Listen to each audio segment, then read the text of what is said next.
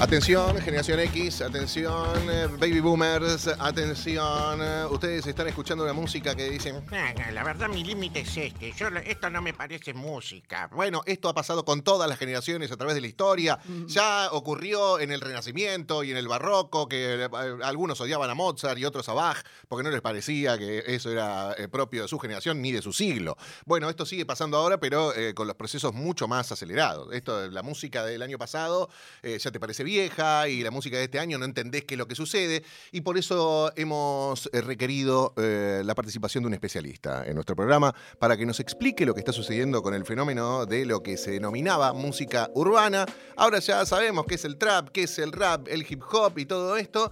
¿Y quién mejor para contarnos de esto que Facu Lozano? Qué placer tenerte en el programa, Facu. El doctor Facundo Lozano. ¡Doctor ¡Bravo, Lozano! doctor! ¡Bravo! ¡Vamos, doctor! Eh, muchas gracias, muchas gracias. ¿Me escuchan bien? Sí, se te Bien. escucha perfecto. No, un placerazo de verdad, Facu. No, bueno, gracias a ustedes. Para mí es un placer. Ya eh, a Carla ya tengo un pasado con ella. Ah, ¿sí? Que ya lo hemos, lo hemos comentado. Sí. ¿En serio? Eh, en algún momento. Pasado, Eh, sí. eh, pero- Recién estábamos hablando con el árabe de esto, que hay mucha, mucha gente que conoce a Carla, ¿no? Cállense la boca, por favor. Pará, Facu, ¿cuándo nos conocimos el año?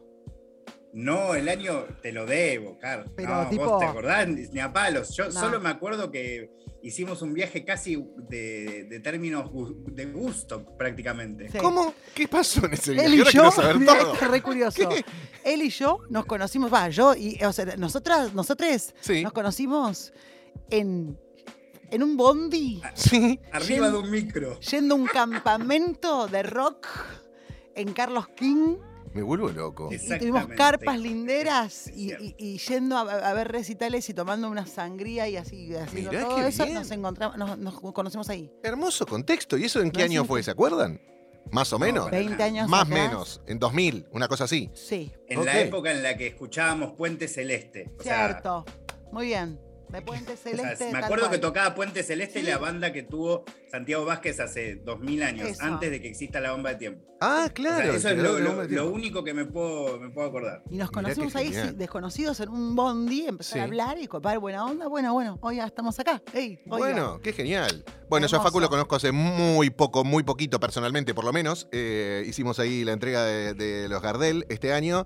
Y Épico momento, amigo. y ahí- Te agradezco por, por tu, por Por tu favor. amabilidad y por cómo manejaste toda la noche. Fue muy divertido. Y un honor, de verdad, estar eh, acá eh, pudiendo hablar con los dos. Eh, encanta. y un poco, yo les digo esto como para arrancar.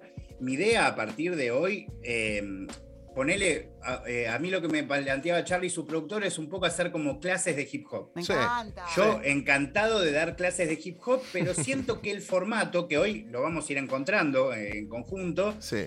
tiene que ser más eh, responder sus dudas genuinas. Bien. Perfecto. Entonces, hoy, hoy yo voy obviamente a contar algunas cosas, responder sus preguntas, pero a partir de las próximas semanas yo creo que cualquier duda que tengan, que les vaya un personaje que aparezca y no conozcan, un género, Sí. un cualquier cosa, lo metemos y hacemos Dale. así como Bien. como me- metralladora de preguntas, Bien. digamos así, eh, pues, resolviéndolas de a muchas columna por columna, si les A parece, para, Sí. para el futuro. A demanda sí, sí. del alumno. Me Está encanta. bien. Y puede mandar también eh, sus preguntas por el 1139398888, también en nuestras redes, arroba nacional rock 937. Estamos en Instagram, estamos en Twitter. Y si no, a, a- a nuestras cuentas personales también, ¿eh? Calu Bonfante, Facu Los, con Z al final, Dierry Paul. Ahí nos pueden mandar las preguntas que quieran hacerle a, a Facu. No solamente de las cuestiones básicas, de qué es este género, quién es esta persona, sino también de hilar un poquito más fino. Depende de la, digamos, el, el nivel que tenga cada uno, ¿no? De conocimiento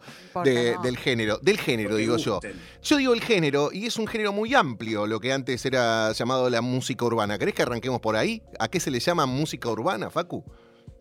Y está bueno, está bueno porque la verdad es algo que todavía no está claro. Sí. Eh, o sea, son muy pocos los lugares en el mundo en donde el término hip hop involucra todo lo que ahora te voy a nombrar, ¿no? En Hmm. casi todos los otros lugares del mundo, para entender todo lo que involucra el hip hop, como son tantos géneros, parecido a lo que pasó en el rock en algún momento.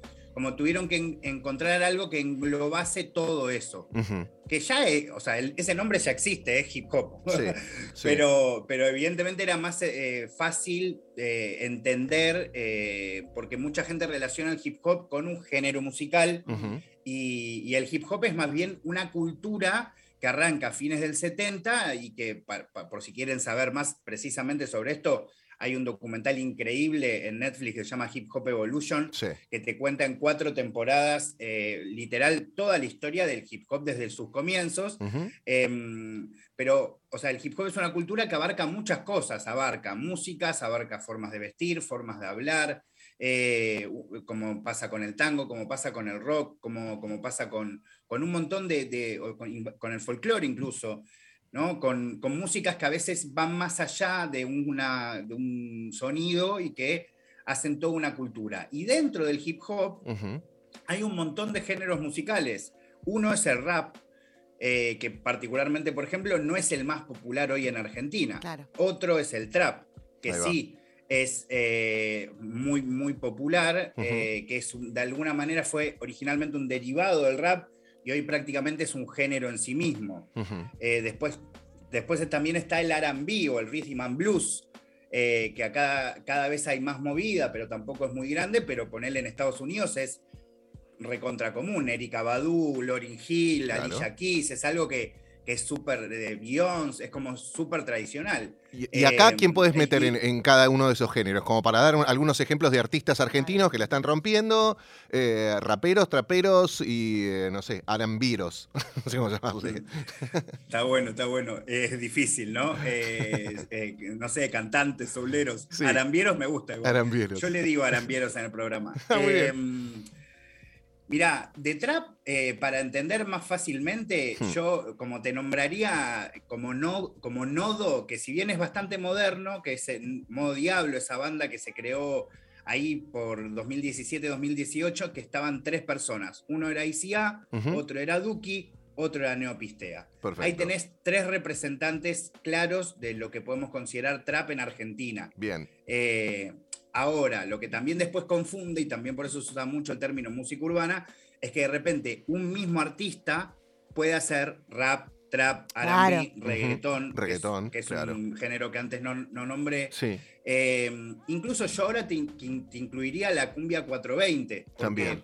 Si bien es una, es una música que claramente tiene reminiscencias eh, casi exclusivamente cumbieras, también se, se- se- se conecta muy directamente con, con todo lo que pasa en el hip hop. Se Después en rap podemos poner a Acru, Sí. eh, podemos poner a Sage, que es uno de los que les voy a hablar ahora. Bien. Y podemos poner eh, a Tata, por poner un ejemplo, que fue campeón de Red Bull eh, Nacional pasado, que la transmitimos también por Nacional Sí. Rock. Bueno. Eh, y de R&B hay menos. Acá hay una banda que cada vez está igual haciendo, marcando así como fuerte, fuerte tendencia, que es Nafta. Nafta me encanta. Eh. Me vuelve loco Nafta, me, me Ah. fascina. Es una muy buena banda y que además apuesta a eso, a un género que acá prácticamente no, no, no tiene tanta visibilidad. Tiene muchos artistas, pero no tanta visibilidad. Claro. Y después te nombro a una piba que yo amo, que se llama Sol Liveskin, que hoy vive en Nueva York, eh, y a Felipe Herrera, que quizás mucha gente ha ido a Maquena alguna vez a bailar. Sí, sí, claro. eh, y ha visto una banda con un chico pelado y con bigotitos cantando zarpado todo. Ajá. Ese es Felipe Herrera, en caso de que no lo ubique. Muy bien. No, no te lo escuché a Felipe, pero ya mismo lo empiezo a buscar. Bien, una pregunta, Facu, eh, antes de continuar. eh, sí, vos dijiste que el rap formó después el trap, digamos, un derivado. ¿Y cuál es técnicamente, técnicamente, la diferencia entre ambos? Es una cuestión casi rítmica, te diría. O sea, que primero era una cuestión temática, como primero pasó, por ejemplo, en el rap, cuando existe el gangsta rap, como el gangsta rap era dentro del género rap, que tenía una parte más bailable, una parte más de conciencia o, o de contar la vida cotidiana. En los 90, con Tupac, con Snoop Dogg, aparecieron como ejemplares que de alguna manera eran más extremos en su manera de rapear, en su manera de graficar las cosas que gustaban hacer en su vida cotidiana. Eh, y, y bueno, eh, un poco el trap eh, es de alguna manera como una profundización de ese gangsta rap. Eh, O sea, con cuestiones rítmicas muy distintas, por supuesto, pero Y con lírica también Em, distinta. Es que, claro, arranca más que nada como una cuestión más temática. Eh, la idea de trap tiene que ver con gente que estaba en lo que se conoce como trap house, que eran lugares, básicamente casas tomadas, que, que se, donde vivía bocha de gente para no pagar alquiler. Y dentro de esa gente, de- dentro de esa casa, perdón, eh, se hacían eh, todo tipo de, de- de- de trapicheos, de, de actividades delictivas, que puede ser de vender droga, vender tu propio cuerpo, miles de cosas. Eh, y un poco de ahí nace el trap. Y durante un tiempo, incluso acá en Argentina, también había una cosa muy de, por ejemplo, para que entiendan rápidamente, Paulo Londra, para, es alguien que conocemos todos, Sí. no es trap porque es muy como familiar, Claro, ¿sí? claro. Y eso en un momento sucedió, pero hace ya, ponele, te diría, dos años, un poquito más, que como que se corrió esa barrera y el trap se convirtió en un Todo. género más allá de quién lo haga, de dónde venga, Y la letra que le si meta. tiene calle, si no tiene Ah. calle. Pero Mm. es una cuestión, para ir más eh, a, la, a la pregunta esencialmente y a la respuesta, un poco como el tango y la milonga, Ajá. Es como, eh, tiene un, BPM diferente, es como, tiene una manera de componer distinta y ponerle que dentro de una canción de trap puedes rapear, podés cantar, puedes hacer varias cosas que por ahí en una canción de trap tan tra- de rap más tradicional no encontrás. Pero es básicamente eso, una Bien. cuestión rítmica. Ok. Facu, yo lo que te quiero preguntar es por qué hay tanto ego trip en el hip hop. ¿Por qué hay tanto esto de me quieren bajar, que yo soy el mejor, que acá eh, no sé qué, llegó la lady con todas las baby y, y todo lo demás? ¿Por qué hay tanto de, de- de lo autorreferencial en las letras? Casi Como siempre que hablan de sí mismos, ¿no? Un Cierto. trap de Diego Ripoll. de repente.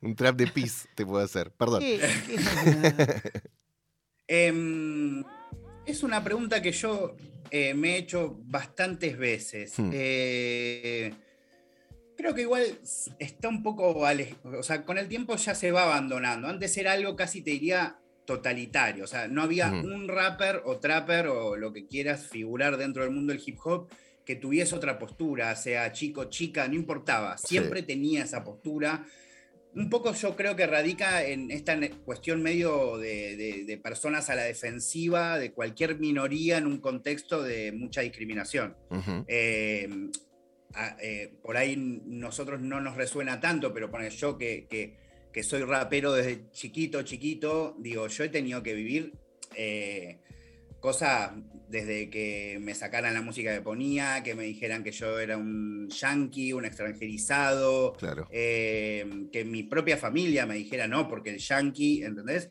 Y a mí me gustaba el hip hop. Y en general me gusta el hip hop en español. Claro, Pero, claro. em, Bueno, y- pará, y porque eso- yo ahí te banco, porque Sí. a mí me pasó lo mismo en, eh, no sé, principio de los 90, creo que fines de los 80, eh, que no había rap en español, no había rap No. argentino, eso seguro, eh, y nada, yo escuchaba, había no sé, muy poquito y casi Sí. desconocido. sí. Randy MC, no sé, algunas cosas que, que existían en ese momento. Y, mm, y la, la verdad que el primer ejemplar de rap en español que tuvimos en, en el Río de la Plata fue Yacimel. Sí, O sea, fue 90. el primero que, que hizo Uruguayo. algo, claro, uruguayo, y, y también, vos te ponías o una gorrita o el pañuelito y la gorrita y te miraban con, ah, el payaso, Sí. ¿qué hace con esa gorrita de Los Ángeles? ¿Vos de dónde sos? De Loma de Zamora, no Porque de no Los estaba Ángeles. todo tan globalizado, tanto para Sí, todos. y claro. No, no era tan, tan así, Estaba como claro. medio mal visto. Y yo pensaba también que en, en esto de la autorreferencialidad, que por ahí venía de, lo- de las batallas de gallos, de, de- de mostrarte mejor que el otro, que era más de- del contrincante y, y por ese lado. Pero mira, no, no me había fijado en esa parte de la discriminación. Y No, demás. yo creo que tiene más que ver con defenderse ante la adversidad eh, y, o sea, sobre todo porque además las batallas, eh, eh, mm, por ejemplo, en, en inglés, las Hmm. batallas nunca, da- eso también es interesante para que, para que sepan y para que sepa la gente que escucha. Sí. Las batallas de freestyle nunca en inglés tuvieron la, la trascendencia e importancia y magnitud como la que hoy tienen en español. Ok. Lo, cual es muy loco, ¿no? Porque Hmm. uno tiene, cree que como, uy, hoy lo que se está viviendo con el freestyle en español, por ahí ya pasó en Estados Unidos. No, tampoco. No. Ok. Nunca en la historia hubo una, ponerle una Red Bull eh, eh, hablada en inglés Claro. con dos, mi- dos millones de personas mirando. Eso no pasó jamás. Datazo. Eran un fenómeno recontra under de plazas o de mínimos escenarios y que muy rápidamente copó lo- los escenarios del mundo, pero a través de la música, no a través de las batallas. Claro. Eh, y de hecho el mundo de las batallas en Estados Unidos es chiquito. Mirá. Eh, muy loco eso. Claro, esto lo vimos en la peli de Eminem. ¿Cómo se llamaba? Eight Miles, se llamaba la, la Eight peli. Mile, Eight Mile, exactamente. Eight Mile, que, que eran como así, batallas eh, chiquitas y de barrio.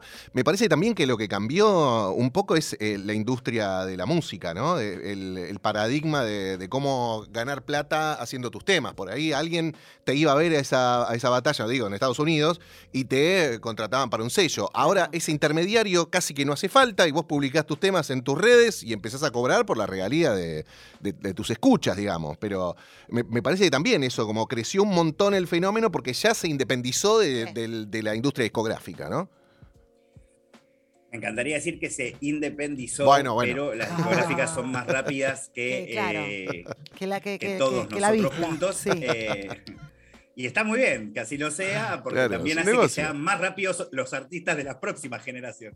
Ok. Eh, pero, pero la verdad es que, es que sí, sí, yo creo que sí. El freestyle fue, sobre todo en Latinoamérica, una plataforma de, eh, para visibilizar a muchos de estos chicos eh, y que después lanzaron de repente su primer canción y tenían una especie de público cautivo ahí que ni ellos conocían Claro. realmente y que fue una base muy importante para lo que hoy entendemos como el fenómeno del trap acá en Argentina. Muy bien, esto como para dar un par de, de Sí. pantallazos de información general y sacarte algunas dudas de, de los géneros, de dónde viene cada cosa, de la diferencia entre, entre rap, trap, RB y demás. Y ahora nos metemos con un protagonista, eh, con Saje Kamada, que yo nunca le escuché, así que voy a debutar absolutamente, eh, pero por completo con eso. ¿Querés que, que lo escuchemos primero?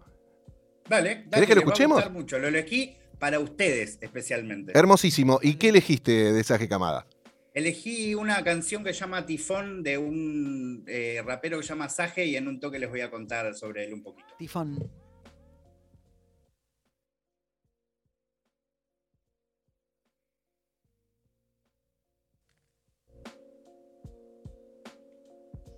Ahí sale, ¿eh? esperé que haya algún problemita técnico que estamos teniendo, pero ahí sale. Ahí va. Ahora sí. Ahí estamos. Perfecto. Tifón, Saje. En la clase 1 de Facu Lozano.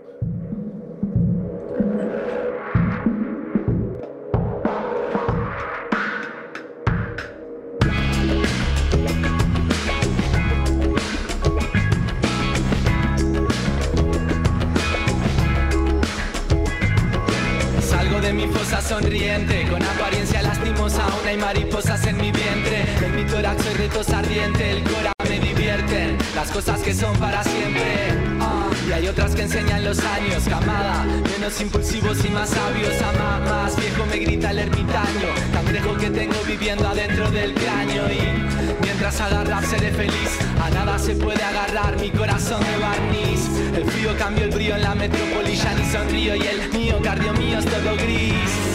Yo que fui flor sin tallo, hasta que un rayo de sol nos miró de soslayo.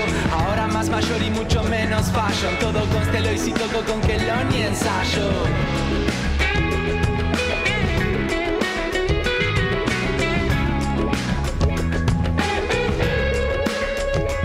Hay en mi plexo solar un tifón y volar en exposición. Excesos de cortisol en mis huesos, pero esto no se exorcizo. Elijo un rezo y convierto en crisol. Universos inmensos, el beso del sol me eclipso. Froto mis ojos y troto en sus prados extensos y rojos pensando quién soy. Porque al final no importa lo que es real, sentimos igual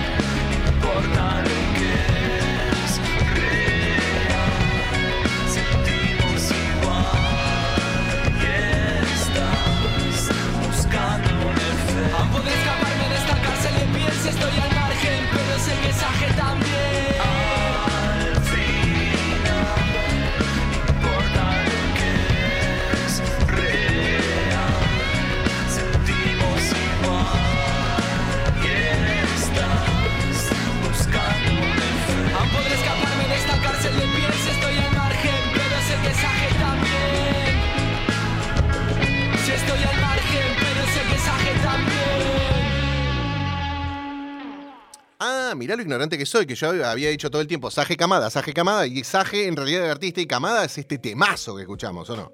No, no. Ah, ¿no? te- te dijiste perfecto. Sí, Ah, sí, ok, ok. Es el tema.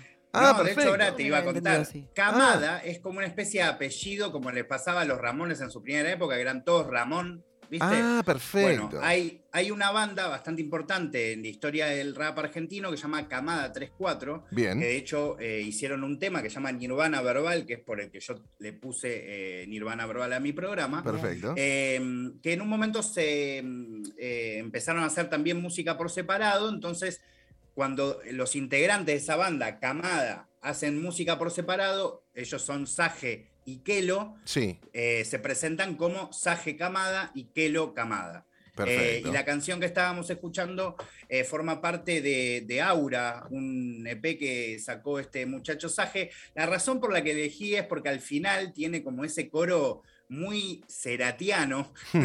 Total, acá dijimos lo Eh, mismo, ¿eh? Re, lo mismo. Seratiano Meleriano, Eh, ¿no?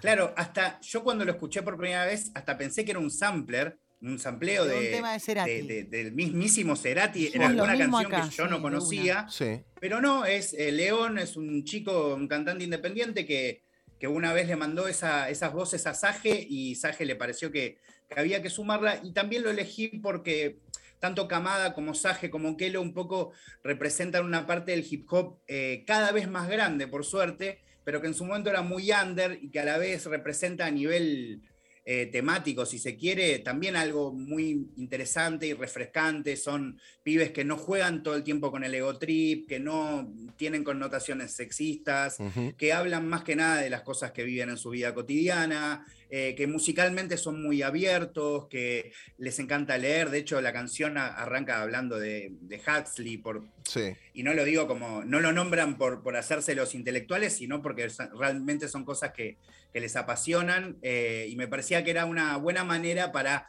dos rockeros o dos gente que les copa el rock, para traerles un artista que reconecta eh, con, con el mundo del rock, que lo ama y que le rinde tributo también en su música. Se renota eso, Facu. Está sí, sí. eh, súper palpable. En, en la música que tienen es un rap con melodía. De hecho, cantan. Hay una guitarra ahí buenísima que suena también. Eh, lo que decís, esas citas a Aldous Huxley, que es el autor de La Puerta, la Puerta de la Percepción. de- nada, un libro que se dedica a hablar de la psicodelia, básicamente. Y, y por eso está ahí como. Eh, y me encantó, me encantó. Ya agregado a favoritos a, a Saje Camada. Eh, me, gusta, lo voy a escuchar. Sí, además hay un fenómeno bastante eh, extraño, que es que Camada, como les digo, Sí. en mi época, cuando yo lo empecé a escuchar, el 2013, 2014, un poco antes, un poco después, no me acuerdo, era como una banda muy under y que era muy extraño escuchar chicos de 20, 22, 23 años con estos intereses escuchando esta música, como Claro. que por ahí encontraban esa representatividad en otras cosas.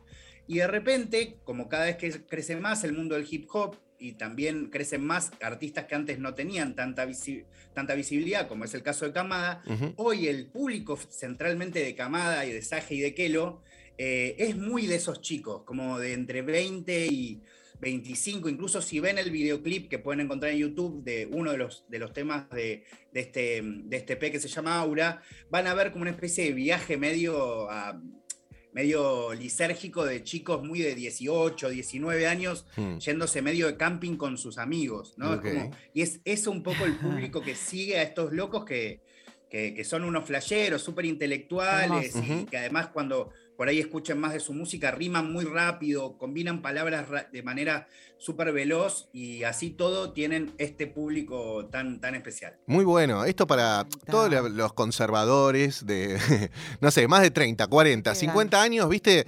Eh, Algunos sí. no sí, solo hay sí. como... eh, ah, hay como esta, esta cuestión tan conservadora de aferrarse a la música que nos gustó cuando éramos jóvenes, ¿no? Eh, Eh, sino pensar que los pibitos ahora escuchan cualquier cosa. Los pibitos, las pibitas, los pibites de ahora también están escuchando Spinetta, están escuchando a Pink Floyd, están escuchando un montón de, de referencias que después lo traducen en la música que están haciendo ahora de la manera que ellos quieren, ¿no? Con los filtros que ellos quieren. Pero hay bandas nuevas con una, un vuelo melódico y una poesía increíble que por ahí por prejuicio lo dejas pasar. Eh, no sé, Saje, recién. Nos sorprendió, nunca lo había escuchado y la verdad que me flasheó que tengan eh, como esa cosa melodiosa. Bueno, del flow ya hablaremos en, en otro apartado, porque ahí también tenés mucho para decir. Hay muchos estilos que se diferencian eh, por distintos flows que van llevando, la, la manera de frasear eh, lo que quieren decir y demás. Pero eso lo dejamos para la próxima clase, Facu, si te parece. Dale, dale, pero, pero sí, está, está buenísimo que, que- que la gente entienda. Igual esa, yo creo que esos, esos pensamientos de, yo creo que responden un poco a lo que decías antes, como históricamente, más allá de la edad, más allá del momento de la época, siempre odiamos algo, ¿no? Como Sí. hay una generación que odia otra cosa y hay una que... Lo, lo que sí es llamativo, que quizás no pasaba antes, que las generaciones jóvenes, ponele antes ponía más babasónicos, y yo me acordaba de los primeros discos de babasónicos queriendo que la generación nueva ya tomara el micrófono y las demás se la tomaran. Claro. Tipo, chau. Hay algo del mundo del hip hop argentino que involucra tanto el rap, el trap, todo, que es muy interesante. ICA es un representante muy claro y el que puse recién también. Hay mucho respeto y admiración. Hmm. Es distinto lo que pasa hoy. Ah. Hay como No quieren cortar. todo lo que pasó antes, Ah, y que Total. venga y que todo eso siga formando parte de nuestra cosmovisión, de, de nuestra vida, de nuestras charlas. eh, Hay y eso para mí es, es re lindo porque, porque está buenísimo. Sí, Toda la música es genial, no toda, pero digo, la música al menos a nosotros nos gusta esta piola que, que se, que nada, que se, que se familiaricen y que laburen en conjunto. ¿no? Sí, sí, sí, total. Y el respeto por las generaciones anteriores está eh, súper presente. Eh, yo me acuerdo en en una entrega de premios Gardel que cantó, eh, no, que estaba Charlie. Fue el día que Charlie dijo, "Eh, hay que prohibir el autotune, ¿no? Y justo estaba el Duco, estaba Duki ahí, que eh, había hecho una presentación en vivo eh, minutos antes. Y, y Charlie es uno de sus ídolos. Lo dijo después en alguna nota, como que diga eso, Charlie, en ese momento, entendí por qué lo decía. Y al mismo tiempo, yo lo sigo adorando. O sea, no. Estoy como impregnado en mi ADN por su música y lo voy a seguir queriendo toda mi vida por todo lo que me influyó. También hay que decir, eh, hay mucha mente brillante en la nueva generación de, pibes haciendo hip hop y, y esta música que llamábamos urbana. Eh, pibes que tienen muy claro lo que, lo que quieren hacer con su música y con lo que dicen, con el mensaje que están llevando y con la fuerza que le están imprimiendo a este nuevo movimiento. Así que, nada, por eso le abrimos esta ventanita a Facu para que nos cuente un poco más de, de curiosos y para darle lugar a, a estos géneros. Sí, Facu. Sé que no les, no les tengo que sacar más tiempo, pero les te agrego dos cosas justo relacionadas con ese día particularmente. Sí. Si ustedes ven el video de Charlie bardeando a la gente que usa autotune, Sí. eh, van a escuchar un grito muy fuerte cuando le dan el premio que dice, vamos Charlie. Hmm. Y ese grito que so- sobresale por todo, esa es la voz de Duki. Ja, Número uno. Impresionante. Ahí va. Número dos, al, el mismo día o, o la noche posterior a que le dan ese premio a Charlie, sale una canción de, de Duki con un español que se llama Dick. La canción se llama Ferrari. Y en esa canción, que estaba grabada, por supuesto, dos o tres meses antes, dice demoliendo hoteles como Charlie. O sea, literalmente cita una canción que me imagino que mucha gente habrá escuchado por primera vez en una canción de Duki y después por ahí fue a escuchar la canción de Charlie García. Así que ahí como un ejemplo de esto que de lo que les decía. Y bueno, por eso es que eh, le abrimos esta puerta a Facu también para derribar estos prejuicios y para intercambiar esta datita que nos enriquece a todos. Así que Facu, un placerazo tenerte en el programa. Los viernes a las 9 Nirvana Verbal, acá en Nacional Rock. Los viernes de 21 a 0, Nirvana Verbal, eh, Nirvana Verbal, el programa de hip hop de Nacional Rock 93.7. Y de verdad les agradezco, eh, los admiro a los dos un montón y para mí es un placer poder compartir un ratito con ustedes. La admiración es mutua, mi querido Facu Lozano, con nosotros eh, aquí en Hola, ¿qué tal?